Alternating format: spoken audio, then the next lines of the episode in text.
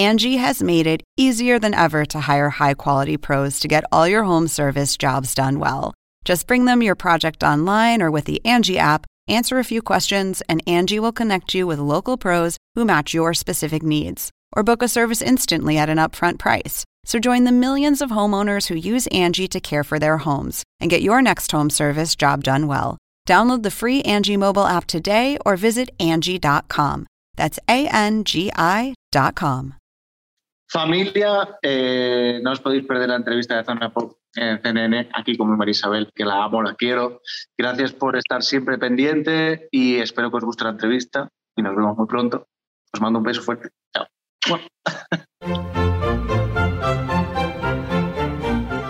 Según el diccionario de la Real Academia Española, La cultura pop se define como el conjunto de las manifestaciones en que se expresa la vida tradicional de un pueblo. nosotros la definimos como Música, cine, televisión, famosos teatro, moda. y arte. ¿Y tú? ¿Cómo la defines? Somos Zona Pop, con Marisabel Houston. y Javier Merino. Bueno, las alboranistas deben estar extasiadas ya escuchando este episodio porque como me han dado lata en las redes sociales para escuchar la entrevista completa, las tengo en ascuas para saber qué es lo que dijo Pablo durante esta conversación. Pablo Alborán, obviamente. Yo soy Marisabel Houston desde Atlanta. Me encuentran en Twitter en arroba HoustonCNN y en Instagram arroba Marisabel Houston. Este podcast lo encuentran como Zona Pop CNN en todas eh, las plataformas de redes sociales y en streaming bajo ese mismo nombre también, dígase Spotify, Apple Podcast, Deezer Latino, Amazon Music, iHeartRadio y demás plataformas. Javier ya con el cabello no tan azul, sino un poquito grisáceo, como si tuviese unas canitas. Pero ¿Cómo ya estás? va a venir próximamente la retocada para precisamente evitar la raíz de color negro y otra vez ser azul eléctrico, azul Hades de la película de Disney. Soy Javier Merino. Eres Eh, peliteñido, en efecto, eres peliteñido. En, en efecto, ahora sí que soy güero oxigenado tirándole a azul. Pero bueno, yo soy Javier Merino desde la Ciudad de México. Mi cuenta en Twitter es arroba merinoCNN y en Instagram me encuentran como Javito73, www.cnne.com diagonal zona pop, la página articulera, y www.cnn.com diagonal zona pop, la página podcastera. Y oye, Pablo Alborán, he estado viendo tus historias. Qué divertida plática tuviste con él. somos BFFs ya, o sea, y en el saludo, que es lo que escucharon al inicio cuando dice aquí con Marisabel que la amo, la adoro y yo, ay, gracias, Pablo. ya estamos ahí ya casi. Es como el bromance que tengo yo con Diego Boneta, ¿no? Es lo que tú tienes ya con Pablo Alborán. cual. Y hasta le mandó un saludo a mi mamá, imagínate, que le dijo, te quiero ver. No, mi mamá se bueno. Está... No, y tu mamá porque mi feliz, supongo yo, porque mi mamá me dice, yo sé que es un poquito tonto, pero ¿será que él me puede mandar un saludo? Y cuando una mamá te dice eso, ¿tú qué haces? O sea, haces caso, eres buena hija y le pides a- a- al artista que por favor si le puede grabar un saludo a tu mamá. Pero en todo caso, Pablo Alborán... eh, como siempre, súper cálido, a pesar de que estaba en, en una agenda de entrevistas con Estados Unidos y Latinoamérica larguísima, y es sobre eh, Castillos de Arena, que es un temazo. Y yo sé que digo siempre lo mismo, y él también lo sabe, que yo digo, es que todas las canciones que él saca a mí me gustan, pero esta canción tiene algo en particular y lo que me encanta de la historia, Javier, es que se empezó a escuchar en Argentina con la maqueta muchísimo antes que saliera oficialmente como sencillo y es porque es de- para una telenovela de allá de Argentina em, en la que se trata de un amor prohibido entre una mujer y un cura, imagínate, escándala, Oh, a ver, pero, oh, oh, ¿cómo otra vez, otra vez? ¿Cómo? ¿Entre quién, quién y quién? entre una mujer y un sacerdote, esa es la historia de la telenovela. Entonces, y- Santífica es- purificación. esta- es- santífica purificación, ese era el nombre de mi abuela, purificación. La novela, que es la 1518 Somos Uno, un nombre complicadísimo de esta telenovela, Argentina, el tema principal de estos dos personajes es precisamente Castillos de Arena. Entonces, imagínate, si analizan la letra, pues ahí encontrarán, aunque él no me dijo que le, yo no sé si él sabe que la historia de amor es sobre una mujer y un sacerdote, pero es un amor prohibido en, totalmente. ¿Tú la escuchaste la canción o no? No, la verdad no he querido eh, escucharla porque me quiero esperar a escucharla cuando ya salga el episodio y, y, después ya escuchar la canción para entender cómo en ese momento estar como en caliente con, con, el episodio, con la entrevista completa y después la canción. Entonces no, no, la, no la he escuchado y no la he querido escuchar porque me quiero esperar hasta que salga el viernes. ¿Qué te parece si vamos directo con la entrevista porque nos regaló 16 minutos de conversación? No, bueno. Entonces vamos de una vez. Por la calle rescató tu nombre de cada esquina y cada banco donde nos miramos. Con la mano en el pecho y el suelo temblando, temblando. Qué maravilla poder verte de nuevo, Pablo, hablar contigo y de este temazo que es Castillos de Arena, eh, que me encanta, lo tengo en repeat es que todas tus canciones siempre las tengo en repeat. Yo no te puedo negar eso. en mi corazón, Marisabel. Siempre. Eh, Pablo, háblame del tema. Sé que es para una telenovela argentina. De hecho, esta entrevista la voy, a enviar a nuestra afiliada en Argentina, CNN Radio. Eh, pero cuéntame cómo llegó esa propuesta, cómo, cómo te dijeron, ok, quiero que hagas el tema de la telenovela. Pues mira, me llamó mi manager y me dijo, eh, Adriana nos ha llamado, eh, nos han llamado de una novela y serie argentina y eh, tienes que hacer una canción ya. y dije, a ver, no puede ser. Me dijo, sí, busca, ponte ya, ponte a trabajar, tienes ahí un tema seguro. Le digo que no, que no tengo, o sea, tengo que hacer el tema de cero. Y me puse a rescatar algunas frases que sí tenía, que me inspiraban un poco ese amor imposible que me pedía la novela y, hice el tema en una noche, grabé eh, aquí con las guitarras, el piano en el estudio, en casa y, lo mandé. Y tal cual, tal cual lo mandé, a la semana o a las dos semanas ya estaba sonando la novela, inclusive con las maquetas, les, gustó bastante y, fue súper bonito ver el, cariño con el que trataron el tema. Y una vez que, que, ya decidimos sacar nosotros la canción como single, hace nada, hace una semana, dos semanas, eh, eh, pues sí que quise hacer un vídeo extrapolando un poco el mensaje de la canción, no solo a un amor imposible de pareja, porque la canción tiene mensajes eh, muy poderosos con respecto al momento que estamos viviendo. Yo sé que leíste parte del guion o al menos viste parte de la serie, no sé exactamente cómo fue el proceso, si fue guion eh, o serie, pero es más fácil escribir historias, canciones cuando tienes una historia que te la plantean o, cuando, o es más fácil para ti escribirla basado en la historia personal o de amigos o inspiración propia? Mm, hombre, en este caso me dijeron Amor Imposible. Yo no podía ver la serie entera. Entonces, como que me dejé un poquito llevar también, pues una pincelada de cosas personales, pinceladas de cosas que he visto, de cosas que leo, de poesía, de, películas que a lo mejor eh, hablen de, pues, de, este, de esta temática. Pero es verdad que yo suelo, em, me inspiro más rápido cuando me pasa algo a mí.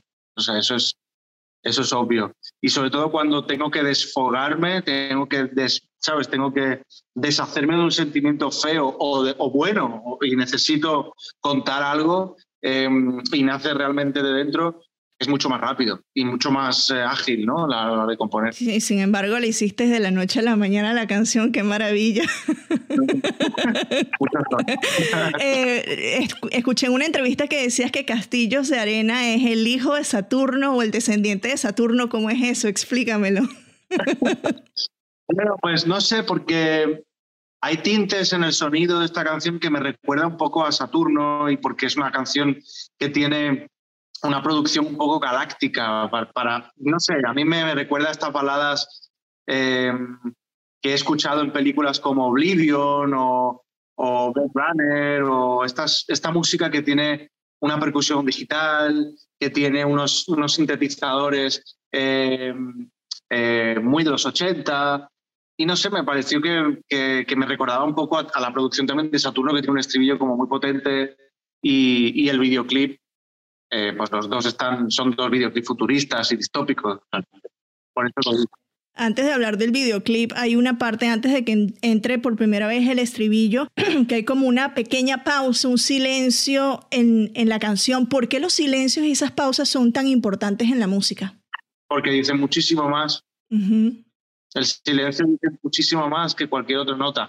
De hecho, si no hubiera silencios entre las notas, las notas no tendrían sentido para mí. Eh, yo cuando lo escuché, justo en esa pausa, o sea, me quedé así como que esperando que viene y ahí entras con el estribillo, ¡pum! Y yo, ¡ah! A ver, venga, venga. Por la calle rescató tu nombre de cada esquina y cada banco donde nos miramos, con la mano en el pecho y el suelo temblando, temblando. Por la noche quiero que me duerma cada recuerdo de tu risa de tu compañía, con el mundo apagado y la piel encendida, encendida. No se debe, no se puede, que sabrán los demás del amor que se siente. Qué maravilla, por Dios, ya me lo imagino en concierto, eso debe ser espectacular. Háblame del video porque es bellísima la interacción que tienes con el niño, me recordó mucho a, esta película mm, de Disney, de Pixar, ¿cómo es que se llama? Wally. me ah, recordó mucho a Wally. Pero es muy linda la interacción con el niño. Gran película, por cierto. Pues a ver, la verdad que eh, rodar ha sido muy divertido. Eh, primero el niño, son dos niños, son gemelos, ah. que nadie sabe quién es quién. Em, porque los niños por, eh, por protección infantil no pueden rodar más de cinco horas. Entonces siempre se suele, suelen trabajar niños que son gemelos. Yo eso no lo sabía y lo descubrí para el rodaje de este vídeo. Y, y los dos son maravillosos. Y nada, pues fue, fue bonito porque yo realmente cuando estaba haciendo el vídeo pensaba realmente lo que quería transmitir. En, el mensaje de este vídeo es un niño que es como la esperanza blanca de la generación que viene, ¿no? En donde cuida de su ecosistema, cuida de lo que tiene, eh, genera energía renovable a través de una bicicleta, eh, tiene un pequeña, una pequeña mascota de la que cuida, cuida de las plantas, riega las plantas, consigue respirar en un mundo completamente devastado por el ser humano. Eh, y de hecho, el astronauta que soy yo, cuando vuelve, se cree, no se quiere quitar el casco porque cree que no puede respirar, porque se fue de la Tierra sin poder respirar. Y cuando vuelve, sí que eh, este niño como que le enseña otra vez a, a respirar en una vida y en un mundo completamente nuevo para él, ¿no? Y es un poco una sensación que, todos tenemos, que veo en las películas de ahora, que veo... Eh, es un sentimiento en, eh, en, el cual sentimos que todo va muy rápido, eh, que nos perdemos mm, la mitad de las cosas que suceden, no valoramos lo que tenemos y pensamos que esta generación va a ser la última, ¿no? Porque estamos todos como muy catastrofistas. Y, y me pareció interesante hacer un vídeo así, diferente a lo que había hecho antes también. Es espectacular. Eh, hablaba de, de, cómo me gustaría escuchar Castillos de Arena en conciertos y sé que te estás preparando para la gira de teatros, que estás revisando todo tu repertorio, que estás practicando durante muchísimas horas al día. Eh, ¿Cómo va eso? Porque imagino que debes de tener ya los dedos acalambrados de tanto tocar el piano y la guitarra. Pues mira, eh, la verdad que estoy muy feliz, estoy muy estoy muy, muy ilusionado con esta gira porque he aprendido muchas cosas de mí otra vez y he redescubierto un repertorio em, de una manera diferente. Entonces, creo que la gente se va a sentir muy conectada em, a través de, de, mi esencia, ¿no? que es estar con la música lo más desnuda posible, ¿no? la guitarra, eh, el piano, pocos músicos, un ambiente muy cercano con el público, donde voy a presentar canciones nuevas en esta gira, o sea que va a ser muy bonito y muy divertido ver cómo van a grabar la canción antes de que esté publicada y ver la reacción de la gente. Eh, quiero vivir esa espontaneidad y quiero hacerles partícipes de, de todo lo que ocurra, ¿no? ¿La vas a traer a Estados Unidos? Dime que sí. Ojalá. Sí, la idea es que sí. Estoy, hoy estaba hablando con, mi equipo y, esperando poder dar una noticia pronto. Ojalá, ahí lo estaremos esperando. ¿Por qué hacer giras en teatros? O sea, yo sé la magnitud de lo que es un teatro y la cercanía, pero a ti, ¿qué te llevó a decidir que lo querías hacer en teatros? Pues, a ver, yo no puedo presentar esta gira en un lugar grande, muy grande, porque creo que es fundamental el lugar. Eh, es fundamental que la gente esté tranquila, que esté eh, cómoda, sentada, eh, que esté, bueno, de pie, pero que sea un lugar donde se escuche bien, un lugar donde puedas defender con pocos instrumentos eh, inclusive solo eh, estas canciones. Eh, pero la gente también se va a divertir y va a ser un... van a poder bailar también. Pero sí que es verdad que esto en, en escenarios grandes hay cosas que se pueden hacer y otras que no. Igual que en el teatro hay cosas que no se pueden hacer. Ahora toca, creo que era el momento de hacerlo. Sabes que en muchas entrevistas tuyas te he escuchado siempre mencionar eh, mujeres muy importantes dentro de tu carrera. Aquí tenemos a, dos de ellas, que es tu, tu, manager en Warner, tu manager personal Esperanza, también tu profesora de canto, tu profesora de piano, tu abuela, tu mamá. ¿Cuál es la marca que han dejado las mujeres y que siguen dejando las mujeres en tu carrera? Pues mira, estoy rodeado, estoy rodeado de un equipo de mujeres maravillosas que Em, eh, luchan y, trabajan eh, hasta, la última hora del día por, que todo salga bien. Y desde que empecé, es verdad que he estado, eh, me siento muy cómodo trabajando con mujeres. Me parece que es, em, es, muy bonito ver cómo nos sentimos entre todos, ¿no? Pero em, es verdad que también ha sido casualidad, te quiero decir. Eh, trabajo igual con hombres que con mujeres, pero es verdad que ha habido, ha habido una sensibilidad especial a la hora de, tener un equipo así. Eh, desde que empecé, además. Yo te tengo una sorpresa con mis duendes de Málaga, porque tengo duendes en Málaga, eh, de una de esas personas especiales que te quiere mandar un mensaje. A ver si se logra ver, porque lo tengo en el iPad. A ver. A ver. Hola, corazón, ¿cómo estás? Me han pedido que cuente un poquito como cuando yo te conocí, y recuerdo el primer día que viniste a clase, cuando te pedí que me cantaras algo y me dijiste que te gustaba escribir tus canciones, que si podías cantarme algo tuyo. Sacaste la guitarra y con esa timidez que tenías con 16 añitos, empezaste a cantar Desencuentro. Y yo no daba crédito a lo que estaba escuchando. Y en aquel momento supe que tenía delante a alguien absolutamente extraordinario. A partir de ahí, cada semana una canción nueva, un experimento musical nuevo, todo, contigo era un descubrimiento cada semana, tan trabajador, tan inteligente, tan dedicado y además con esa necesidad natural de expresarlo todo, todo lo que te pasaba, necesitabas expresarlo a través de la música. Yo ya sabía entonces que tenías todos los dones necesarios para ser un gran cantante de éxito.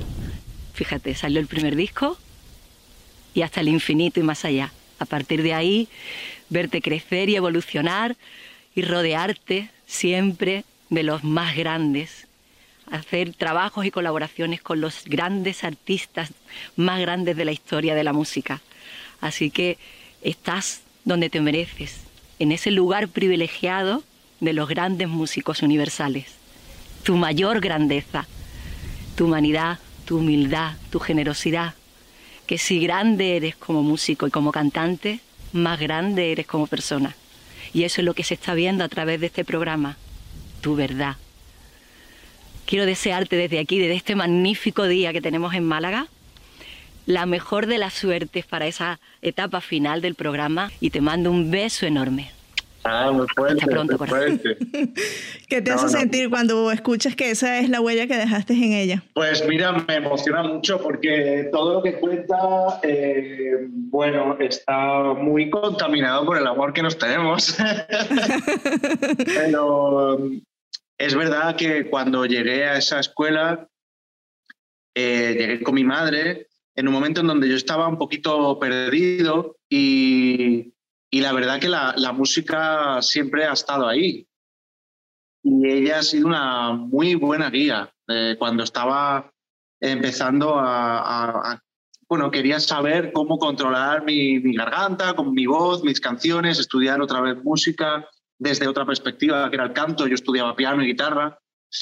Y ella fue mi primera profesora de, canto y, la verdad que me vivimos juntos un proceso eh, muy explosivo, ¿no? Desde los primeros conciertos en bares, en Málaga, eh, hasta la primera llamada de un manager, eh, desde, no sé, sabes, todos los procesos del principio los he vivido con ella y ha sido muy bonito. Bueno, al principio y, hasta ahora, ¿no? Pero eh, vivirlo con tanto cariño es muy especial. Te lo agradezco. Se puede, que sabrán los demás del amor que se siente.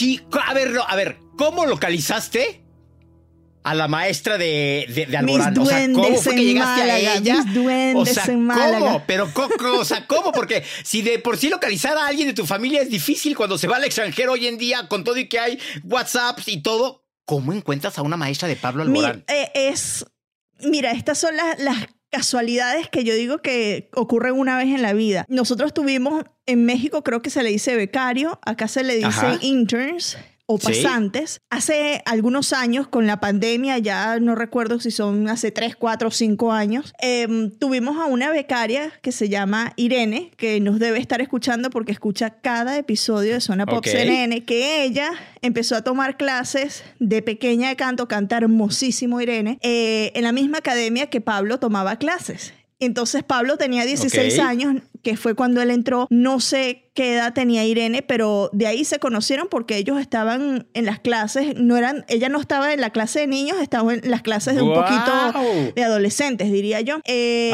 y obviamente tiene el contacto de María Adela. A mí se me ocurrió eh, darle la sorpresa porque en varias entrevistas que vi previa a la conversación, él siempre menciona a las mujeres de su vida, la pianista, la profesora de piano, la profesora de canto, que es María Adela, eh, a su mamá, a su abuela, que en paz descanse. Entonces siempre las mujeres han sido como un pilar importante y lo escucharon en, la pregunta que le hice eh, a lo largo de su carrera y dije, bueno, ¿y por qué no le damos una sorpresa con la profesora? Vamos a intentarlo. Consigo el correo, se lo mando y el día siguiente ella me dice, por supuesto, ya te grabo el video. Y grabó el video. O sea, yo dije, esto quizás no sale, pero salió. Y lo mejor, y es que ustedes van a ver este video en las redes sociales, es la calidad de video que grabó. Por Dios, o sea, estaba mejor grabado que cualquier periodista que puede grabar un video. Le dije, si todos los periodistas con los que yo trabajo me colaboran de esta manera y lo graban con esa calidad y estética, ya yo tuviese un Goya en mi casa. O sea, él lo grabó. Sí, claro. espectacular. ¡Qué chido! Esa fue la, la ¡Qué historia. O sea, chido! Cuando tú dices que es muy raro tener una, a alguien que lo haya conocido antes de que fuese famoso y todavía tenga el contacto con la profesora, o sea, se tuvo que dar y se dio. Como respondió, y él estaba que no se lo creía. Agarraba la guitarra, la soltaba. Agarraba, yo creo que es que se puso un poco nervioso igual por la sorpresa. ¡Ay, ay, ay! Marisabel Houston puso nervioso a Pablo Alborán. Sus No sé. piernitas le temblaban. No sé, pero agarraba la guitarra y la dejaba. Se me hizo un gesto cool porque, bueno, siempre a mí me gusta ver programas cuando hacen eso con los artistas y si tenemos la oportunidad, ¿por qué no hacerlo? La última vez que sorprendimos a alguien así fue a Fernando del Rincón, ¿te recuerdas? Sí, En claro. su cumpleaños, que un Con gentío. Julie, claro, sí, Julie. con Julie en específico y toda su familia le mandó, claro, audios y todo, sí.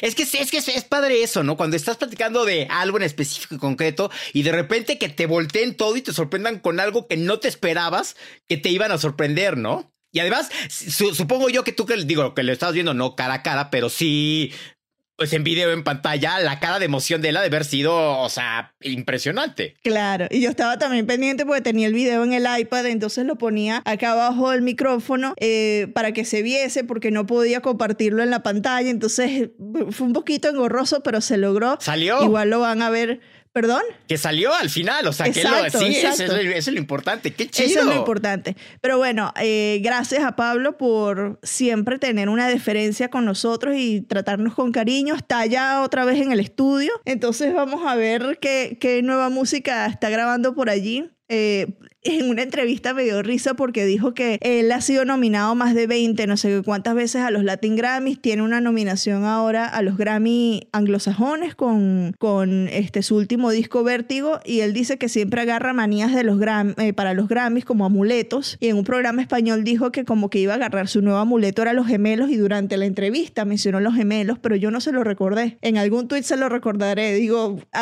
vamos a ver cuántos gemelos va a haber de ahorita a que sean los Grammys y cuánto menciona. A ver si en realidad se lleva por lo menos un Grammy que sea el Grammy anglosajón, que no se ha llevado ningún Pues Grammy. pobre. imagínate nada más que te lleves ese, o sea, pues no es Ya equivale por todas las 20 y no sé cuántas Sí, claro, nominaciones que ha tenido claro, los por Latin supuesto. Grammys. Qué chido, qué buena onda. Gracias, Pablo Alborán. Gracias. Recomendación semanal. Yo siento que sé lo que vas a recomendar.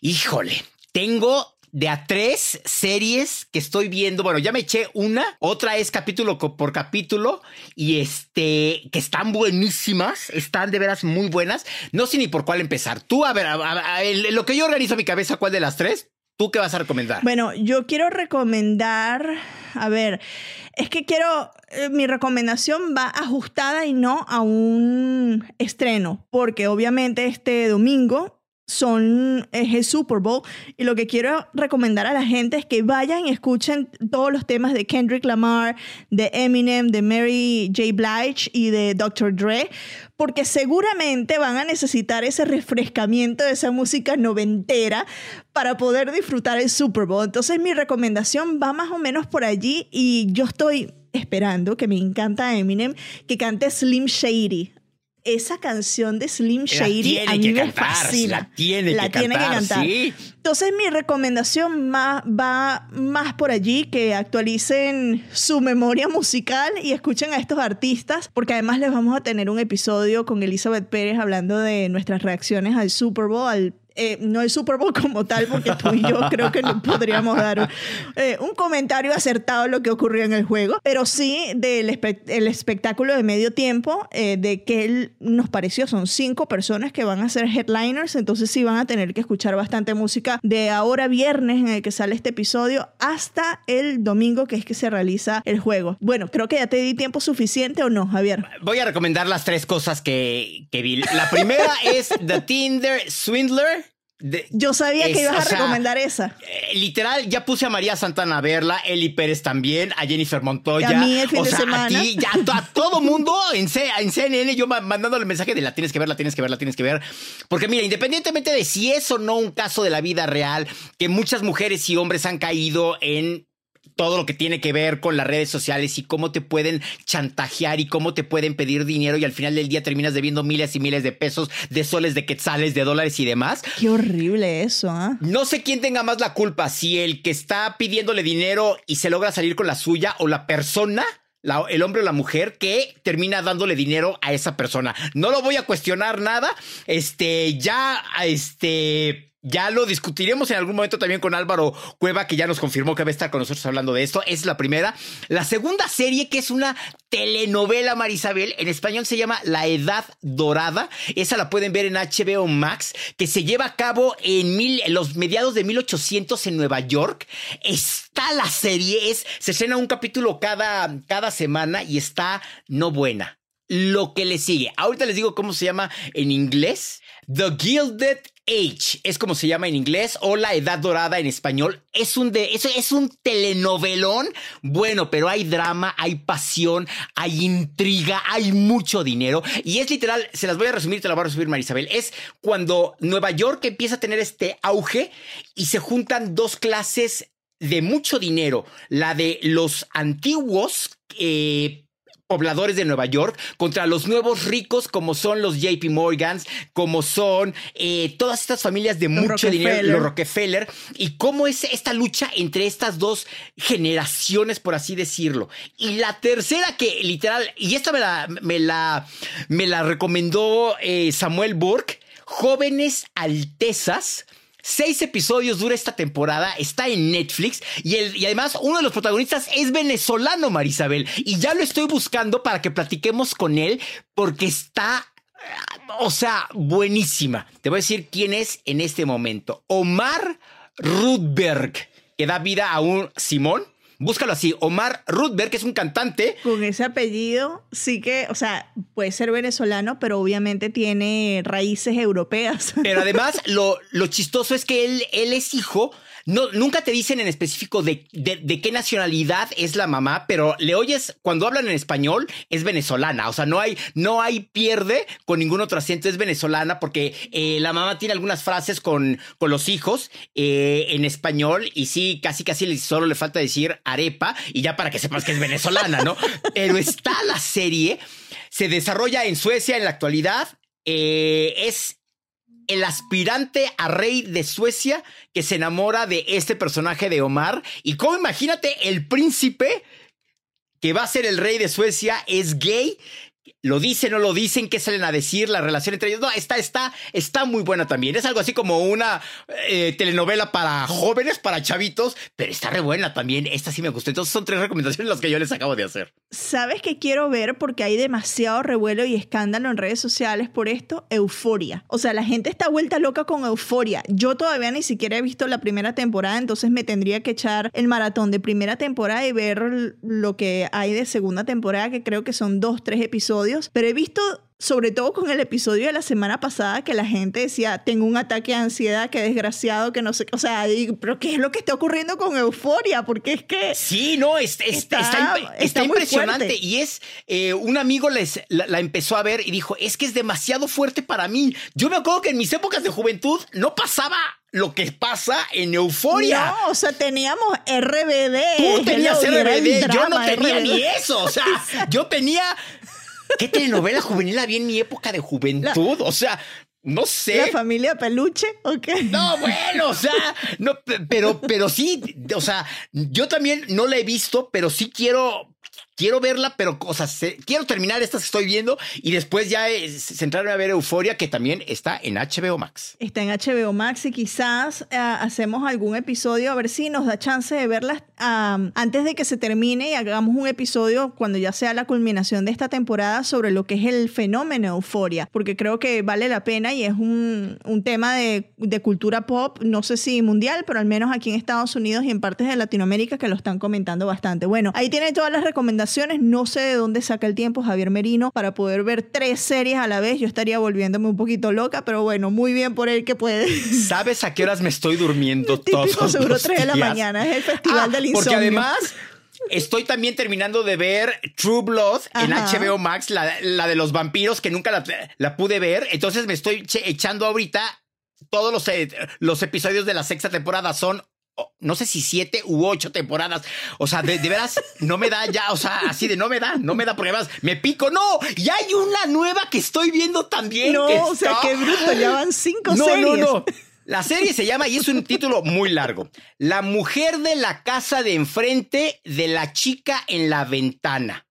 La repito, la mujer de la casa de enfrente de la chica de la ventana, the woman in the house across the street from the girl in the window. O sea. Marisabel, ese es un drama que no sabes si la mujer que está borracha lo alucinó, no lo alucinó, si, si realmente pasó. Buenísima. La protagonista es Kristen Bell. Ah. Y está Bella también está buenísima porque es una mujer que eh, pierde a su hija, eh, una historia muy, muy caótica, pero después de tres años sigue alucinando que la ve, se toma una botella de vino como mínimo todos los días, se muda a su casa de enfrente un, este, un señor con su hija, bastante guapo, y de repente todo lo que empieza a pasar, pero ya no sabe ella si lo que está viendo lo alucinó por el alcohol o es oh realidad, nadie lo cree, es un drama así. No, pero, esas son las cosas que me gustan. No, a mí. no, no, no, no. Vela, Vela también.